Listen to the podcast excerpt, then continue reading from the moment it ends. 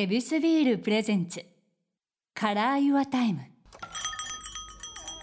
や、僕そういう意味で個人的に聞きたいのはこのドキュメンタリーの現場にいる時のオンとオフがちょっと聞きたいですけど、いる時のオンとオフ。はいそそのこれはあ今回すべきっていうこのカチンっていう。なるほどなるほど、はい、このスイッチのオンとオフって、まあ、作品によっても違いますけど、うん。ってことはやっぱり現場っていうのは入りっぱなしからずっとオンなのか一回こうふーっとこうタバコを吸って頭をこう整理する時間がオフとするならばどれぐらい挟み込んではんのかなって。あー結構でもあのオフは大事だと思ってますね。現場の中でも、はい、現場の中でも、はい。はい。でここはもうあえてカメラは回さない。であのその時間を一緒に共有してるっていうのは意外と大事なんじゃないかなって。で一つのシチュエーションで使える尺って結構限られていくじゃないですか、はい。だからもうある程度その自分の目的を達したらそこはもう潔く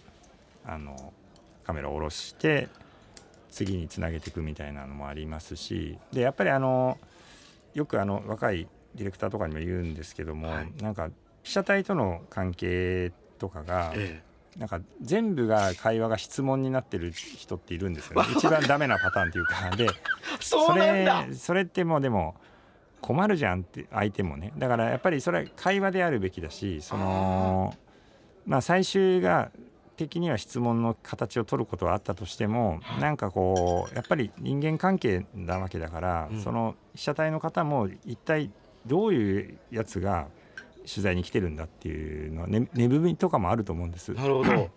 だからやっぱり何を聞けるかよりも前に何を話せるかっていうかどういう会話ができるかっていうことがすごく大事だと思うので。そういうことか。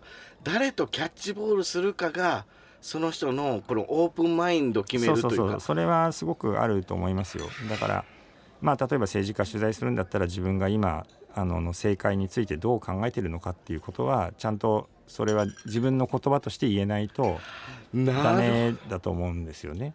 いやもうあのそれこそあの香川一区でありましたけども、え監督どこまで言うねんってヒヤヒヤする。ああれは、うん。自分に考えがあるよっていうののキャッチボールなわそうけだですそうです。はい。そうなんだ、うん。僕もうやりちゃうのと思う感じの。あれ？今差しにかいかったって思う。けどあれは考えがあるということをそうそうそうそう。提供するんだ。はい。確かにな。あ大人同士ですもんね。そうですそうです。はい。相手がこれいや言葉やもんな。や,、うん。やりっぽいけど、うん。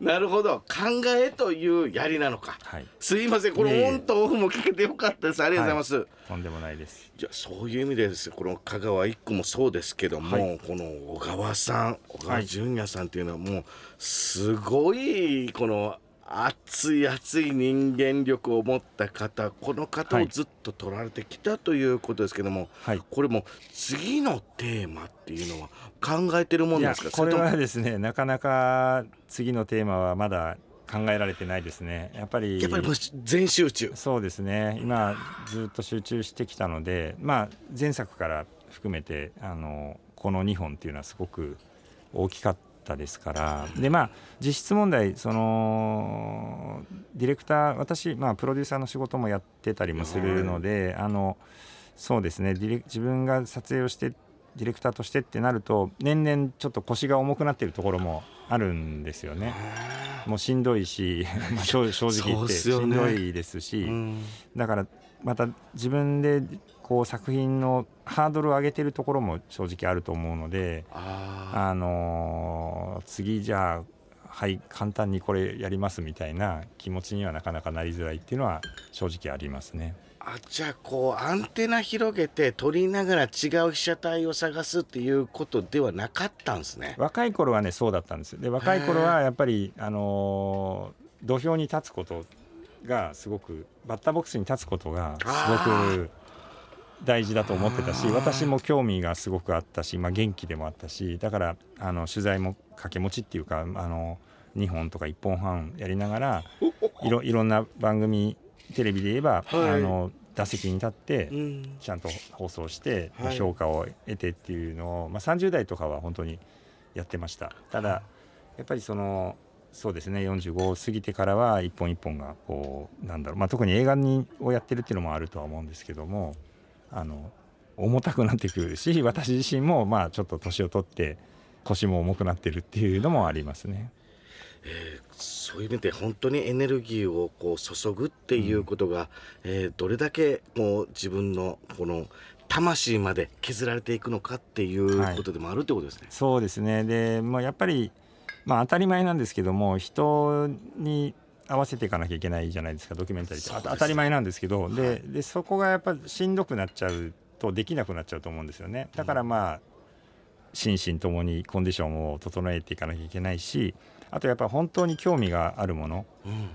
じゃないとできないだろうなっていうのがありますね。まあ、以前なんかは若い頃はあの大島君こういうものを撮ってみたらって言われて、はい。あの僕自身だったら発想しないような被写体とかを言われて、まあでもやってみるかっていうっていうこともあったんですよ以前はね。はい。ででまあそれが結果として良かったことももちろんあるんですけれども、はい。なんか最近はもう一本一本もうこれを俺が撮らなきゃどうするぐらいのものでやりたいなとは思ってますね。なるほど、はい。もういっぱい取れるわけじゃないんだからっていうことでもある。そうですいやこれ個人的に聞きたいのはあのラーメンヘッズっていう作品も関わってあれらっしゃる、はプロデューサーでしたけど、はいはいああれはどういった形でできたんですか僕作品自体が本当に不思議で。あそうですか。はい。ななんであのなんでこの作品が そうなんですよ。あララーメンのまあ本当にスペシャリストではありますけども、うん。あれが映画になって作品になってることが僕はもう不思議でしょうがない。あれはですね私あの企画したんですけども、えー。あの監督は別の方にはい。頼んだんですけども、その企画する少し前に、あのアメリカ人の若い監督が作った「あの二郎は寿司の夢を見る」っていう、はい。すき家橋二郎のドキュメンタリーがあってこれが面白くてですね。でしかもあの大ヒットしたんですよアメリカで。そうですよね。それでなぜこれを日本人が作ってないんだと。なるほど。このドキュメンタリーを。なぜアメリカ人まあもちろんその外からの視点だったからあの面白さが出来上がったんだけれども、はいあの悔しかったんですよねなんか単純に。そっか。そう。それで寿司に代わる何かであの海外で あの見せられるドキュメンタリーをないかと思って、でラーメンだと思ったんですよね。そうそういう意味でははい。本当にこの、えこれラーメンバカと言ってしまうのが一番の褒め言葉。そうですね、あうん、それを究極に描いてくださってる、あれはね本当日本国内ではあまりあの動員数は良くなかった良くなかったんですけど、はえっと全米30都市ぐらいで上映されまして海外で狙い通りというか、まあ、評判になってくれたので嬉しいですねそれはすごく嬉しかったですね。皆さん絶対見た方がいいんですよ。あの方がまあ当然表舞台でラーメンを作っているっていう姿はすごく美しいんですけども、裏側のプライベートのオフではいはい。ラーメンはしごしながら行ってるし、あれもう最高っすいねや本当にねあのーなんていうのかなラーメンクレイジーなラーメン道というのかな、ななんなんですかね。でもすごいですよね。あの日本人のラーメンにかける、はい、まあ、食べる人たちも含めてそうですね。あの作り手もそうだし、はい。食べる方もそうだし、はい、何なんだこの世界はっていうまさにそうおっしゃる通りで作る方が食べる方よりもラーメンバカでなくちゃいけないという美学を持ってらっしゃるんですよね。そうそうそうそう富田さんっていうね、はい。うん。いやだからこそのこのラーメンをはしごして食べに行って、はい。あこれがうまいなっていそうそううのそうそう。すごい金ピカのねねなんか本当に自分の服だけに趣味があってそれ以外はずっとラーメン。そう。はい、いやけどその情熱があってこそあの味であの愛され方でなんですよそうねですそうです。いやむちゃくちゃ分かりやすくて素敵だったんですよ、ありがとうございます。でもなんでこれが映画になってんだみたいな。そうなんですよ。なんで映画なってんだと。そうそうそう。はいで監督関わってるから聞きたかったんですよ、うん。そういうことだったんですね。す。でも本当にねアメリカで30都市ぐらいで公開されましたね。あうん。いやなんかこの日本人の考え方ってまあそのものを愛するっていうことでみんなを共感するっていうのもあるけどえなんでこいつここまでなってんだに興味を持つ方がアメリカですよね。クエスチョンを追いかけてる。そうなんですそうなんです、うん。いやけどこのクエスチョンを追いかけるって素敵だよっていうのがまさにこのドキュメンタリーだったりもして、うんうんうん。えーそれをなんか今このドキュメンタリーブームのこの最先端を走ってくださってる監督がすごく嬉しい存在であります。ありがとうございます。ありがとうございます。えーそういうところでこの最新作のこの香川一区。はい。香川一区は、えー僕も見させてもらって、はい。えー監督の思いもぎゅうぎゅうに詰まり、はい。そして出ている被写体の、えー方々たちも、はい。えー思いは詰まっている、はい。これって監督の思いって撮ってる時に小川さんの思いをこう伝えようとするのかそれとももともとあった監督の思いが小川さんというものを、えー伝って伝えようとしてるのかって。ああこれって。すごい深い質問ですね。でもやっぱりあの撮ってる側もあの被写体に対してある種の化学変化というかはい。それは与えてる部分もあると思うんですよね。もちろんもちろん小川さんは小川さんでもう彼自身のもうすごい情熱っていうのはあるんですけれども、まあ、私との関係性の中でもあの映像を通してそのなんていうかな化学変化というかそれはあるのかなという気はしますね。うんああそっか考え方っていうのは個々であるけれどもそれがぶつかり合った時にどうなってるのかっていうのが映画の答えはい、映り込んでるんじゃないかなというふうに思います。そういう意味では本当に感想的にはえこれあくまでちゃんですけども最初と最後がカチンと結ばれた時の真ん中のご両親の言葉がツーンとこうつながってきた。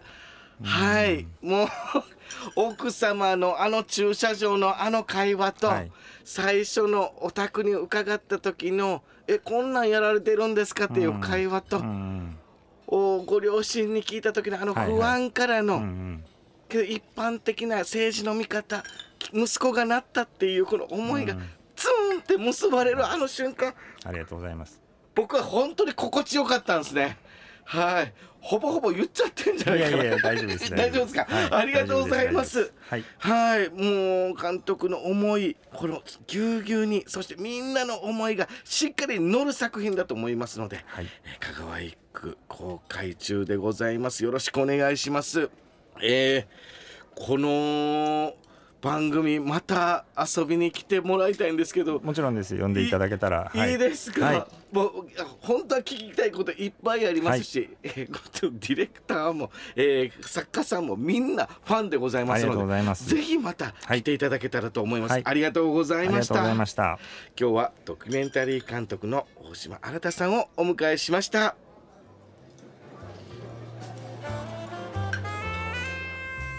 ここでお知らせですヱビス公式 Facebook ページでは皆さんのビール時間を彩るヱビスならではの情報を発信しています。こちらもぜひチェックしてみてください。飲酒は二十歳になってから。ヱビスビール presents Color Your Time。ちゃんかわいでした。